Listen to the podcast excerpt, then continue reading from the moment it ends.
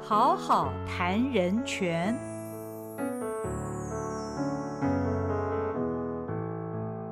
Hello，大家好，欢迎您来到《好好谈人权》节目，我是赵新平。今天我们要谈的主题是居住权与反破迁，请到现场的是正大地震系教授徐世荣，徐教授，徐教哎授你好，哎你好，大家好，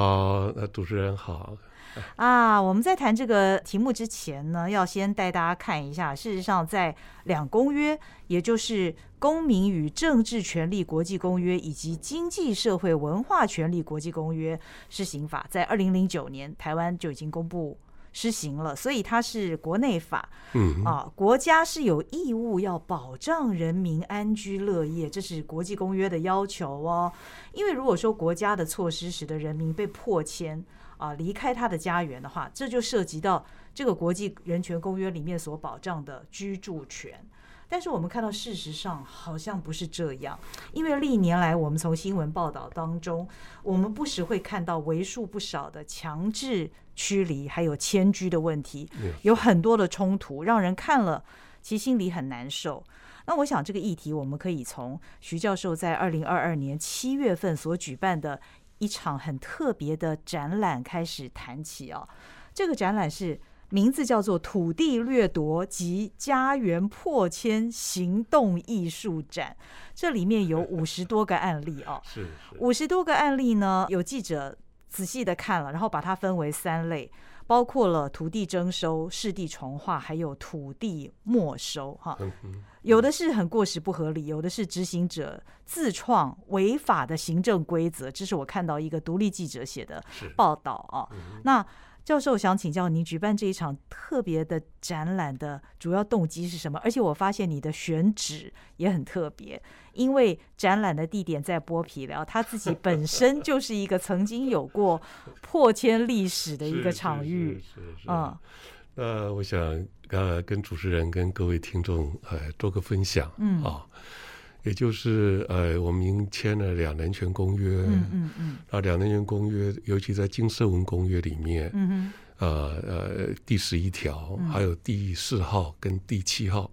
一般性意见书，嗯都对于居住权还有土地权非常的关心，嗯非常关心。嗯那我们两人权公约到今年已经审查第三次了嗯哼哦。那前面三次，尤其是第二次，还有今年啊五、月的这一次，嗯他们尤其关注啊、这个居住权跟土地权哈、那尤其在五年前第二次审查的时候，嗯他们总共提出七十八点结论跟建议，嗯其中大概有九点写的最多的。嗯就是啊、呃居住权跟土地权。嗯那今年还是一样，嗯他今年呢五月他那个结论说，我们要重申我们五年前那九点的结论，因为这五年来你们都没有做到，啊我们另外再加三点，所以总共加起来就十二点。哦，所以这个议题很重要，那呃也产生很严重的社会问题，嗯哼比如说大家可能比较耳熟能详的，比如说苗栗大埔事件，嗯啊、那又比如说啊、呃最近正在发生的桃园航空城事件，嗯然后呢，台北社子岛啊、那都在进行时啊、啊哈那这个我们非常的一个关心啊、嗯那我们把它分类，就是像那个独立记者嗯跟大家分享的啊、有征收，那征收又分两种，对一个叫一般征收，一个叫区段征收嗯啊、哼那我们又有所谓的重划，嗯从化又有所谓的公办从化，还有自办从化。嗯尤其我们的呃台中市自办从化又是特别的严重，嗯哼像有一个案子叫黎明幼儿园，嗯哼啊、那那个园长林金莲园长现在还不断的在抗争当中，嗯哦，那另外呢，除了这两个啊从化跟征收之外，还有一个都市更新，嗯哼，哦，比如说大家也应该听最过近，很流行啊，哎，流行，比如哦士林文林苑，对，哦，士林文林苑也是一个案子，嗯那最近啊、还有一些别的案子哈、那另外还有一个历史上累积所造成的，嗯也就是主持人啊、这个刚刚提得到那个嗯哼土地没收的问题。嗯嗯举一个例子，比如说龟山岛，嗯龟山岛本来住很多人，有七百多人。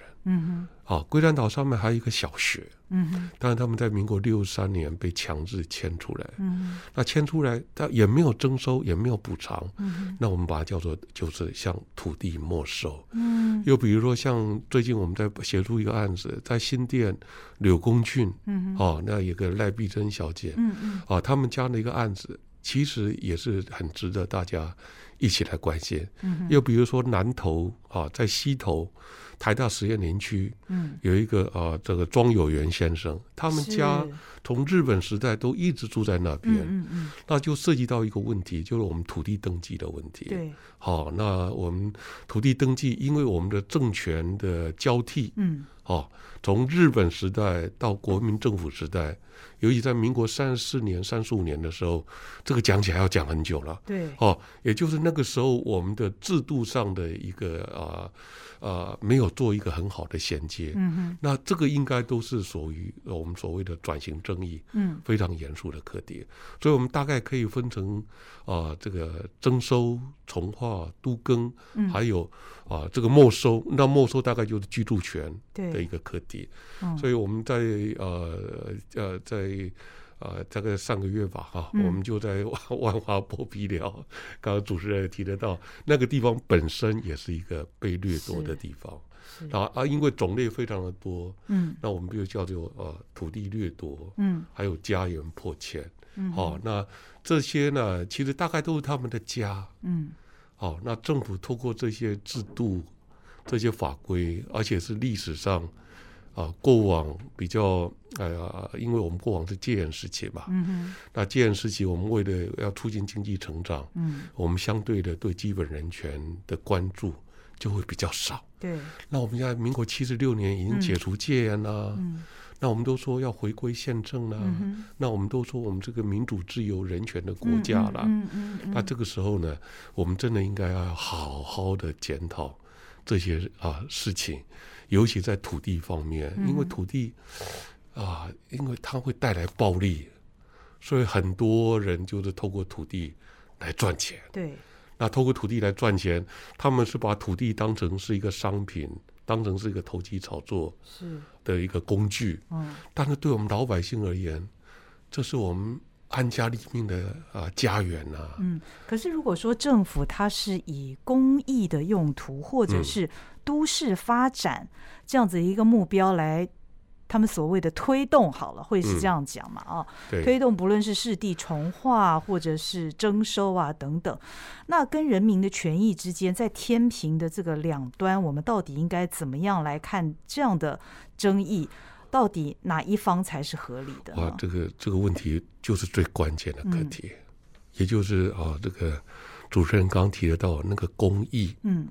公共利益到底要如何来界定？嗯哼，哦嗯，我们绝对是支持要国家要继续发展是，哦，我们不是要反对发展。嗯哼嗯哼但是这个发展就如同主持人刚讲的，你必须要有一个平衡啊。嗯哼好、我们现在讲，哎，你不能够只促进经济，还有环境、嗯人权各方面，我们要追求永续的一个发展。嗯，其实它的意涵也在这，嗯嗯，所以在永续发展的这个目标底下，那个公共利益到底要如何来界定？嗯哼哦，那我们国家以往的一个历史，比如说都市计划，刚刚谈的都市计划，嗯都市计划它的公共利益如何界定？嗯我们就透过一个委员会机制，嗯哼少数十几个人、二十几个人，我们说他们是专家，他们是是是啊啊，他们是学者哦，然后其实大部分都是行政官员。他们少数的十几个人、二十几个人所成立的委员会，嗯哼就来决定所谓的公共利益。嗯嗯但这一点，我们的大法官已经提出质疑了。嗯哼哦，我们大法官在呃七零九号啊、解释文，嗯还有大法官在七百三十九号解释文，嗯，我觉得这个都是很关键。嗯哼大法官对于公共利益如何来界定，跟我们现在制度上所走的这个路径是完全不同的。嗯我们大法官跟我们讲，所谓的公共利益应该是大家民众参与，嗯哦，大家沟通、讨论、对话，嗯最后形成的共识，嗯哼那才是叫做公共利益。嗯哦，那所以你可以看到我们有两套，其实我们现在这一套比较传统的，就是由少数人组成的专家委员会，对，行政官僚跟专家，他们成立了委员会，然后他们就决定公共利益。嗯，嗯不过啊通常在这样的委员会之前，似乎也会举办过几次的公听会，诶、呃，对，啊但是嗯我们的公听会啊，就是这个也是一个很让我们伤心的课题嗯啊。哼嗯也就是我们现在公听会、说明会，嗯其实都是在跑程序啦，哼嗯，哦，都没有达到实质的一个作用。嗯嗯我们都好像行礼如仪。好，比如我们参加很多都市计划是，的一个说明对会，好、那他们都很客气，嗯嗯你们的意见我们带回去参考。但是，呃，如果看法规的话，它是根据《都市计划法》第十九条，嗯哼他说主要计划拟定后嗯，他才让民众参与，所以他的计划都已经完成哦计划在了，先嗯对他计划都已经完成了，嗯嗯然后才让民众参与。嗯所以，像我的意见，我给他们那个建议，如果说以台南铁路地下化东移这个案子，，嗯他有办说明会，嗯他是办了大概三四场，嗯嗯好、每一次都是行礼如仪，都是一样。嗯每一次都是一样，嗯然后他们都会说：“哎呀，呃，谢谢徐教授你来参加，你的意见很宝贵，嗯我们一定会带回去参考。嗯哼但是参考的结果就是跟我们的基本的啊、计划的目标不相吻合，不予采纳。每一个案子大概都是这 个样子，所以我们现在要求嗯嗯就是那大法官七零九跟七三九，嗯他说应该要举办听证会，听证会依照行政程序法。嗯哼嗯哼嗯来举办听证会。那听证会就是你要预备听证啊，你的资料充分提供啊，嗯你要让人民知道啊这些讯息，还有这个事前能够研读啦嗯，哦，然后大家啊再来讨论，而且做下记录，而且行政官员他就有义务，你必须要回答。嗯哼我们现在都不回答，我们就说啊你的意见很宝贵，我带回去参考。嗯哦嗯，那我们就问啊，你为什么？比如铁路一定要嗯嗯地下化嗯嗯，铁路为什么一定要东移？那东移到底五公尺、十公尺、十五公尺还是二十公尺？嗯哼嗯哦，二十、十五、十五，这个都不一样。嗯那因为跟人民的家到底要拆对多息息少，相关对嗯这个你都要解释啊。他说我们现在都没有解释，嗯嗯，我举们办都是听证会的话，就必须在现场要回复这些对问题了。而且你的行政处嗯分必须跟听证的结论嗯哼，是相连接的。嗯哦，那听证会你做出什么样的结论，你的行政处分就受到那样的一个拘束。嗯哦，所以我们一直很期待，我们大法官既然这么讲了，嗯哦，然后大概也在五六年前就这么讲了，但是我们一直一直都还是用传统的，有有这个委员会机制。嗯哦，那这个委员呢，又都是市长，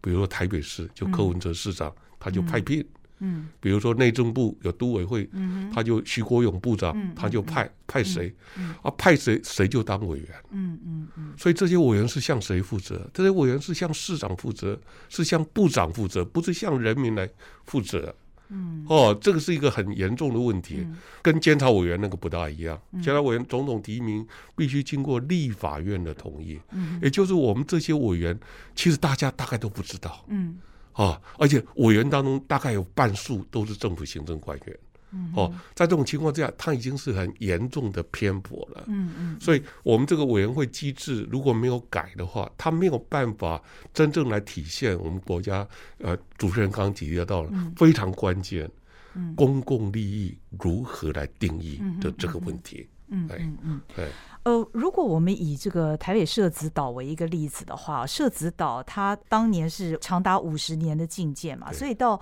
现在呢，这一任的市长柯文哲的任内仍然没有办法实行所谓的这个整个社子岛。因为要全区征收嘛，这是对政府的一个嗯锁定的目标是这样。但全区征收的话，未来是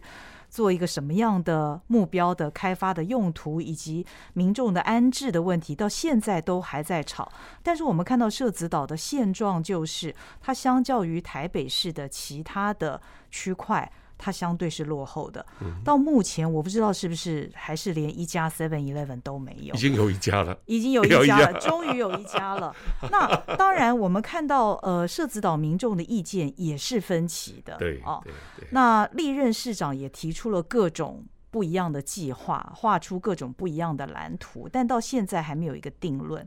那如果在目前，像刚刚老师您说到的，他整个呃行政官员他在形成这个政策，他在跟民众沟通的这个过程，他仍然没有任何具体的突破，符合这个两公约或者是说呃大法官的解释这样的一个原则来做的话，他的那一块地区仍然是维持现在的一个落后的状态。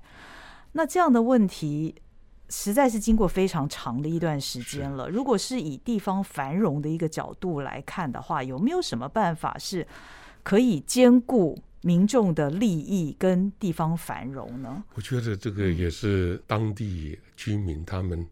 很重要的，他们追求的目标。嗯哦，不管是支持区段征收，或者反对区段嗯征收哦，一个是促进会，一个是助救啊嗯呃自自救救会会，嗯，他们其实都希望社子岛要有发展，对，都有发展，但是发展的那种图像嗯哼跟想象嗯到底是什么？嗯那这个就必须他们当地来讨论。嗯我们现在政府最糟糕的，他从民国五十九年开始禁限建。嗯到现在几年了，对不对？我们很多地方都这样，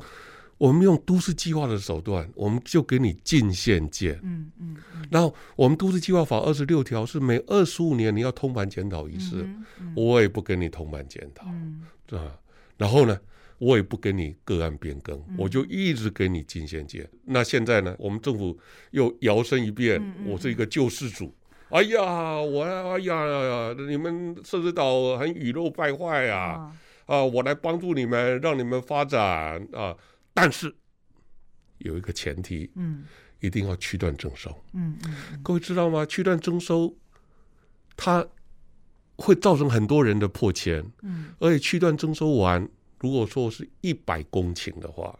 涉及到总共面积三百零二公嗯顷，哼嗯它除了那个学校之外、嗯剔除之外，全部都要全区区段征收。嗯哼区段征收完之后，大概分成土地分成三类，嗯第一类百分之四十就分回给原来的土地被征收人，嗯百分之二五到三十这个变成公共设施用地，嗯我们要道路啦、变电所啦、要市场啦、要学校啦，嗯哼这个百分之二五到三十、嗯嗯嗯但各位大家可能就会问了、哎，那剩下还有大概对三十左右啊，对三十甚至到三十五啊，哦那谁的？那就台北市政府的啊、嗯我们政府没钱，我们现在政府透过这种方式在赚钱。嗯这个是很要不得的，嗯就是社子岛未来有大概三分之一的土地会变成台北市政府的，台北市政府就能可以拿来标售，拿来赚钱。哦现在桃园航空城也是这么在在做，嗯哼嗯哼好、桃园航空城它征收了三千一百公顷，嗯嗯三千一百多公顷，如果我没记错，好像三一四八嗯哦，征收那么多，那大概三分之一会变成政府的。政府的嗯对，然后我们地方政府没钱，地方政府财政赤字很严重，嗯那怎么办？我们透过这种方式，我们透过掠夺私人土地，然后政府来赚钱。嗯所以我们我们那个展览就叫土地掠夺，其中一个关键在这儿。哦另外还涉及到家园的破圈，嗯破不圈嗯。那如果再回到社子岛的话，嗯我觉得我们政府的一个角色，我觉得我们政府太残忍了。从民国五十九年进县的嗯到现在，啊，如果他们有小孩，他们要居住空间怎么办？嗯嗯他不能改建呢、嗯一直维持。所以我们一定要知道哈嗯，我盼请我们听众朋友，你如果到社子岛去看，嗯嗯其实现在娱乐败坏，其实很大部分的责任是归责于政政府，嗯不是在人民。嗯嗯人民要改建，但政府不允许，嗯嗯政府一直禁止。嗯所以一直拖到现在这样的一个状况。嗯哦，我们政府也不依法来行政。哎，我通盘检讨，我要跟大家报告，我们都市计划法二十六条，每三年或每五年你就要通盘检讨一次呢。嗯你看，从五十九年到现在，我们就算五十五十年好了，算每五年通盘检讨一次，嗯你也要检讨十次啦。我们一次也没有啊。然后呢，政府不仅嗯不检讨，不放宽，现在又带着一个伪善的一个面嗯目嗯，嗯说我要来帮助你们，嗯但是你们要三分之一的土地给我。嗯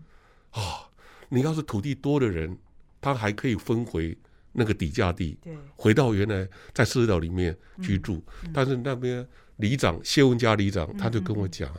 我们现在一万两千多人了、啊社子岛，嗯啊，因为你如果土地小，另外还有很多是历史遗留下来的问题。嗯你要是你你要是没有土地所有权的话，嗯你全部都要被赶走。你土地小，因为未来的都市计划它有会画一个最小基地面嗯积，嗯嗯最小基地面积，如果你的全值不符合可以可以领回一个最小基地面积的话，那很抱歉，你只能领钱走路啊。那台北市现在市价这么贵，对房价这么贵，哦，不仅台北市啊，桃园什么的，新北市嗯 房价都那么贵，嗯这些人你要把他们逼到哪里去？这个听起来真是令人非常的无奈。在听老师讲到这一番话的同时，我也想到另外一个问题哦，就是我们的所有权跟居住权，它是可以划等号的吗？因为这么多的案例当中，我们看到很多历史因素，很多的民众是因为过去的一些环境的关系，他可能嗯没有办法取得。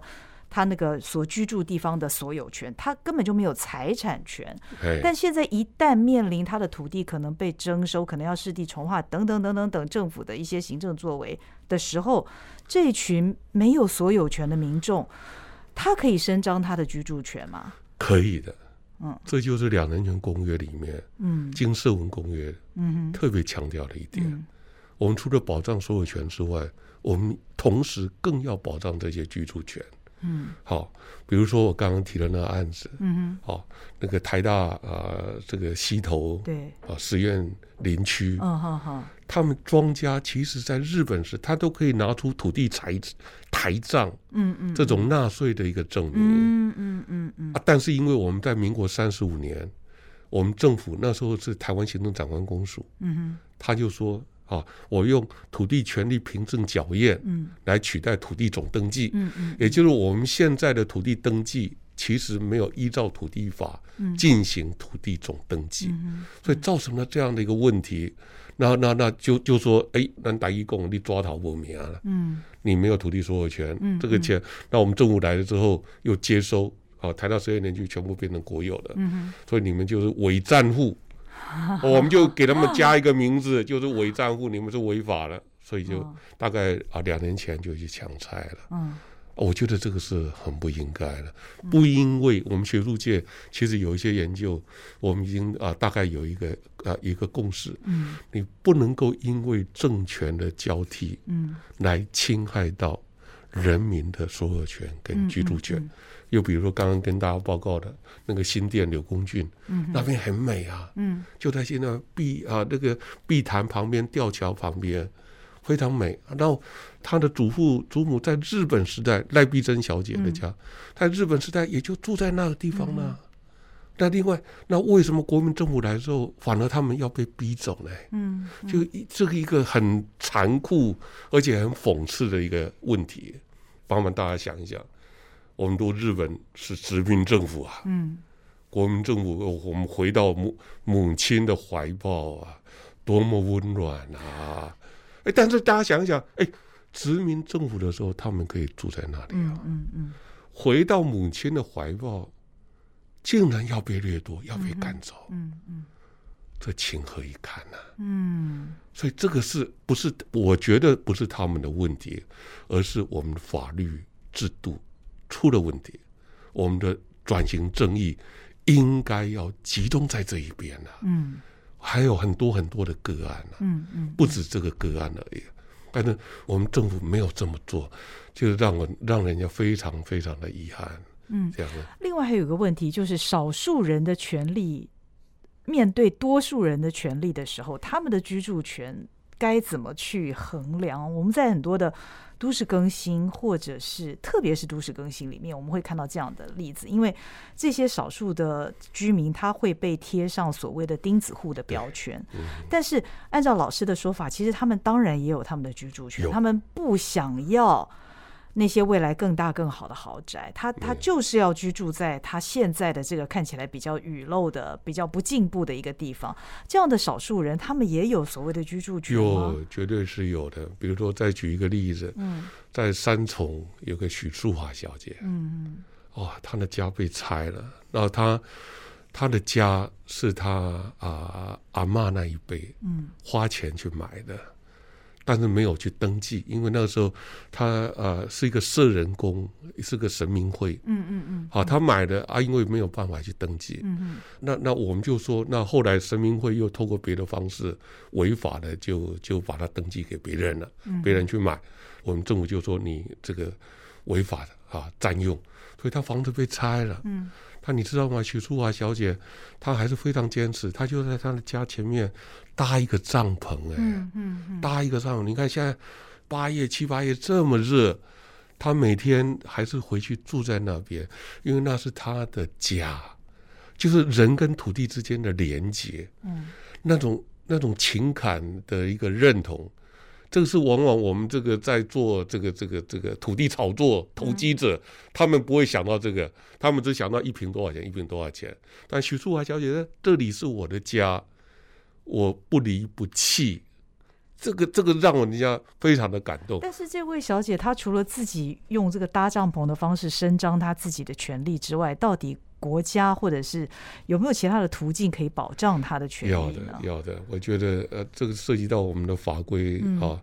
大家我要跟大家分享，我们的民法是民国十八年制定的，嗯哼而且是在对岸制定的；嗯嗯我们的土地法是民国十九年制定的，嗯也是在对岸制定的。嗯那他们制定的时候有没有考量到台湾的特殊的情境？嗯没有啊，十八年、十九年都没有考虑到台湾特殊的情境。然后呢，民国三十四年过来之后，就说我们要实施啊，我们中华民国政府的民法跟嗯土地法。嗯那以往的这一段五十年的啊日本统治时期，嗯我们好像一概不顾啊，嗯这个就是很残忍呐、啊。嗯跟大家分享啊，一八九五年日本殖民政府来的时候，他们组一个旧冠调查会，嗯他们就是由京都大学冈松三太郎嗯教授所主持的旧冠调查会，他们就调查台湾在清治的一个时期，嗯台湾的地权的状况，还有私权之间的一个状况，他们出的旧冠调查出了很多本调查报告，嗯然后提供给法院。嗯，也就是虽然日本殖民者他们还是引用欧陆法的一个体系，嗯好，比如说一九二一年日本的民法适用在台湾，但是他们也希望法院能够考量清朝时期台湾的一个现况是这个样子。嗯哦，我觉得这样子可能会比较人性一点。嗯哦，那那我们国民政府没有这么做啊。我其实讲白了，我们国民政府来的时候是很仇日的啊、我们仇日就把过往的日本时代的那一套全部一笔勾销啊。嗯，那现在该怎么办？都已经一一百一十年了，一哦 百一十一对，年了。那个所以所以主持人讲的这个很很让人心酸了、哈。一百一十一年哈、你看已经六七十年，那对于这些历史上所遗留的问题，嗯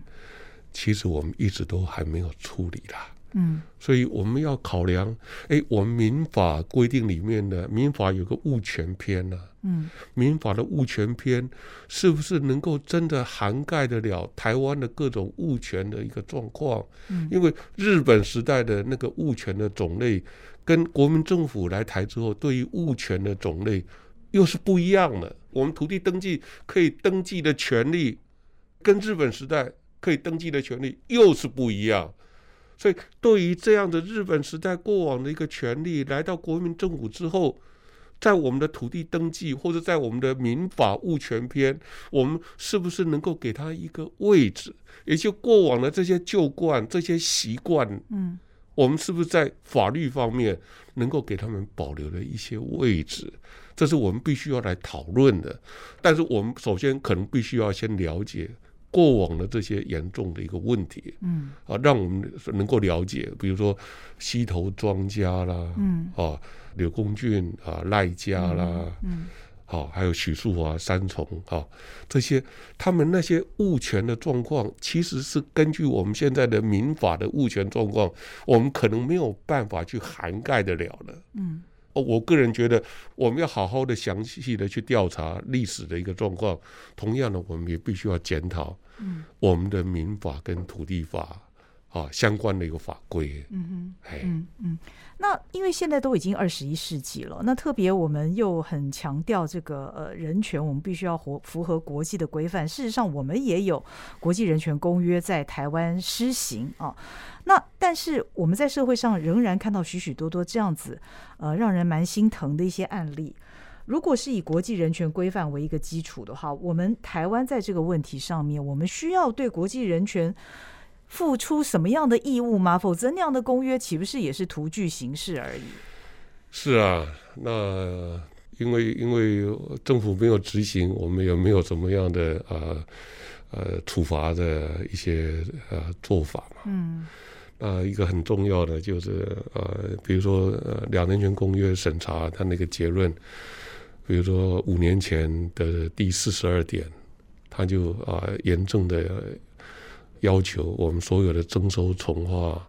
都更，还有非正规住居的破迁，啊，都必须要暂时停止。五年前就说我们必须要停止，嗯直到我们的法规修正，然后呢，啊，然后符合国际人权公约啊的一个标准，嗯才能够再继续啊。所以，所以我觉得呃很谢谢了哈、嗯有这样的一个节目，我们很重要的就是要让台湾的民众大家多了解，嗯其实我们现在在这个部分。居住权跟土地权部分是严重跟国际公约抵触，嗯那虽然我们没有一些啊、处罚呃对政府的处罚的方式，嗯嗯它是一个很盼请大家哈、我们人民这种人权意识能够提高啊、嗯让大家了解哈、这个问题很严重啊、那。啊，我们台湾社会啊，看起来好像很进步、很繁荣，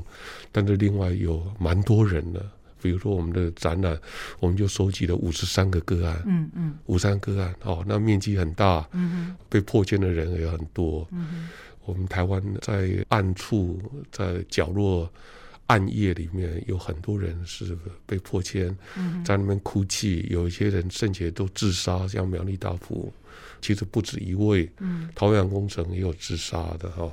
其实我们是呃，我们新闻比较不不播这种新闻嗯哈、哦。那很希望大家能够了解，那我们大家帮助彼此啦，让台湾的人权水准能够提升，嗯哦，那不再发生啊、这种抵触人权呃这样的一个现象。我们绝对不是说反对发展嗯、反对繁荣。啊，我们说我们的发展跟繁荣应该建立在基本人权的保障嗯的这样的基础之上，嗯这样我们发展我们的繁荣才能够稳固啦。是哦，如果说我们的发展透过的是我一边我人数比较多，嗯那就是一个多数的暴力。嗯我透过多数的暴力来掠夺你的家园、你的土地。哦，那那虽然我们营造出我们的 GDP 成长是非常的高，我们的股票也一万多点哦，啊，但是这些都是社会上啊一个很严重的一个问题，嗯很严重的问题。那我们如果要好，很盼请我们大家台湾大家一起共好，好、一起共好，大家一起好。我们也啊多倡导一种共善的一个概念，好、大家啊彼此对待对方啊都有一个良善的出发点。台湾是我们的家园，哦，我们要我们都大家都认同这个地方，那我们多关怀彼此啊、嗯人力己逆啊，人己己饥啊，老吾老以及人之老，幼吾幼以及人之幼，这些我们大家都知道。好、啊那我们对于这些社会弱势，啊，对于这没有权利的一方，当他们土地正遭受掠夺、家园被迫迁的时候，嗯盼请大家能够多伸出援手嗯，来帮助他们。其实这也是我们这个节目直播的目的哦，嗯就是希望听众在各个议题上都能够提升他的人权的意识。那我想最后呢，让我这个让我想到呃，徐老师在几年前写过的一篇文章，其实这是二零一四年老师就发表，叫做《在麦当劳与摩斯汉堡之间》，这是一篇很有意思的文章，听众们可以去 Google 一下。那那是二零一四年发表的文章，到今天二零二二年那个场景还是一样一的样。，指的是政治大学在指南路二段呢，嗯就是正大的侧门、啊，有一家麦当劳。那正大学生把那个地方都称之为麦侧啊，对要去麦侧，要去麦侧。那麦当劳呢，